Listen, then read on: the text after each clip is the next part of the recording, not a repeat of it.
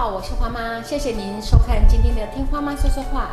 今天我们要请平浩老师来跟我们讲，听说读写算，我有讲，我们现在是在一个说的议题当中。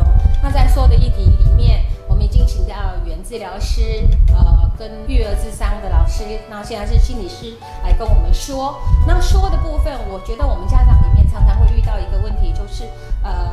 孩子好像现在在网络上的时间很多，那这样子要跟他们谈网网络成瘾，或者是说他们在网络上怎么说？因为那样的对话看起来是蔓延到网络上去的嘛。那这些东西有没有一个比较简单的，然后或者是让我们可以延伸的方法？是，呃，我把花妈这个问题定义在于说，当孩子有网络的需求。跟爸爸妈妈提出要求的时候，那这个时候爸爸妈妈怎么回应？是好，那这个东西大概是以爸爸妈妈的角度来说，会是比较 嗯，因为这个是最多爸爸妈妈会比较困扰的地方。因为我只要在呃学校演讲或者是做治疗，我一定会问爸爸妈妈说：小朋友现在有没有跟你要网络？你给不给？嗯，好，来各位听众朋友，你思考一下，如果今天小朋友小学或国中，他今天跟你说：妈妈、爸爸。我们班每个人都有手机了，我也要一只手机。我请问你，你给不给？你思考一下，当小朋友跟你提出要求的时候，你给不给？你给不给他手机，或者是你给不给他网络？来，现在给我一个答案。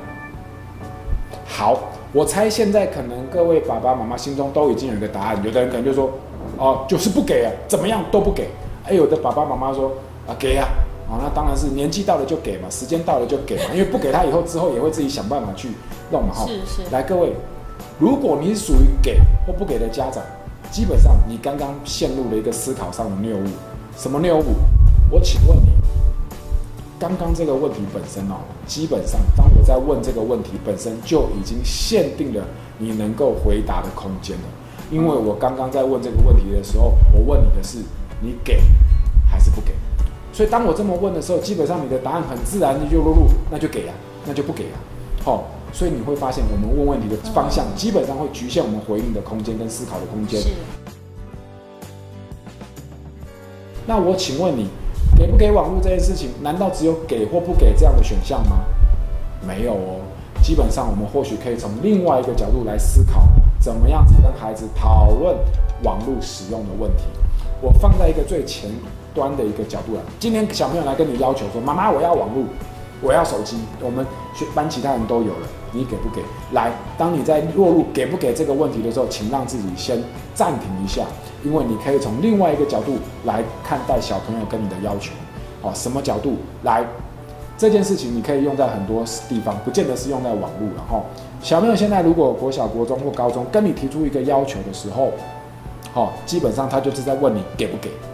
好，所以如果你把小朋友的要求看作给或不给的话，基本上你就会只有两个答案嘛。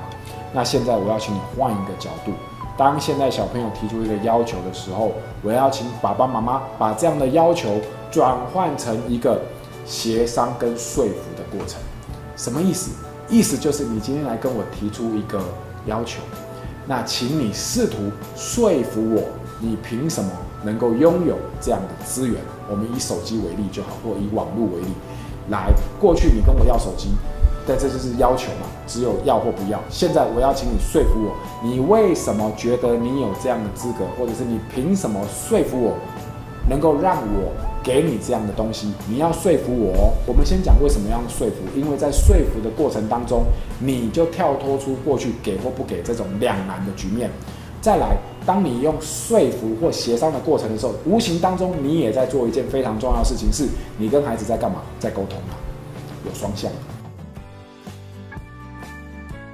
这是一个非常重要的一个基本态度。但是在说服的过程当中，爸爸妈妈你可能要试着引导孩子做到四件事情，这个才是一个完美的说服。什么叫做四件事情？来，这四件事情就是孩子跟你提出任何一个要求的时候，请你说服我。你为什么能够拥有这个东西？你要把以下这四个东西讲清楚，才叫做说服。第一个，你需要的原因是什么？原因说清楚。好。第二个，那你知不知道我给你这样一个东西之后，它的好处跟坏处各是什么？说清楚。我们以手机为例，你为什么要我给你手机？哦，那你知不知道我给你手机跟网络之后，这个手机跟网络的好处跟坏处是什么？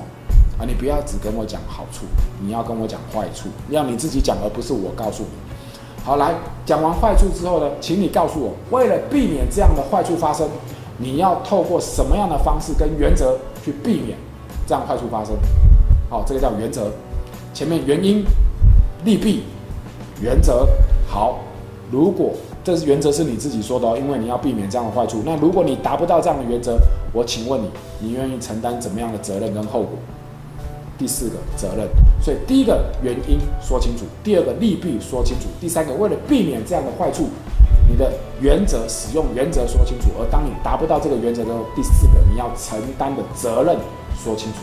所以你会发现在一个说服的过程当中，基本上你也不太需要动气啊，是你只要引导孩子把这四个东西说清楚，他有办法说清楚，某种程度上代表他真的有在思考，是是。那你也会感到很欣慰了。我的孩子真的把问题讲得很清楚。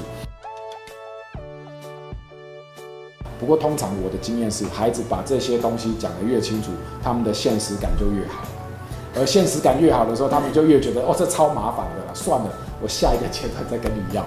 哦，所以某种程度上，你是在训练孩子表达自己的能力，同时也在听到你自己的担心的能力，同时在表达自己听到对方的担心的过程当中，去谋求最大共识的一个能力哦。所以你不要小看这样一个把要求视为说服的过程，是因为在这个过程当中，你就在帮孩子训练这些原因。但你要把这四个原则。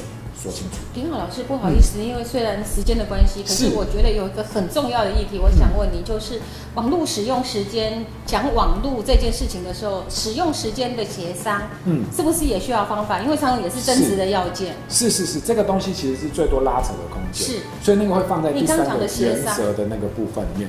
你要又要用 OK，什么条件底下你可以用？哦，嗯，那你如果用一天可以用多久？那这东西其实随着不同的年龄、孩子性别跟阶段，还有孩子本身的个性都会有差。有些孩子他跟你说一次一次的调整这样。对对对，那有些孩子他真的跟你说到，他就是做得到；有些孩子就是不行。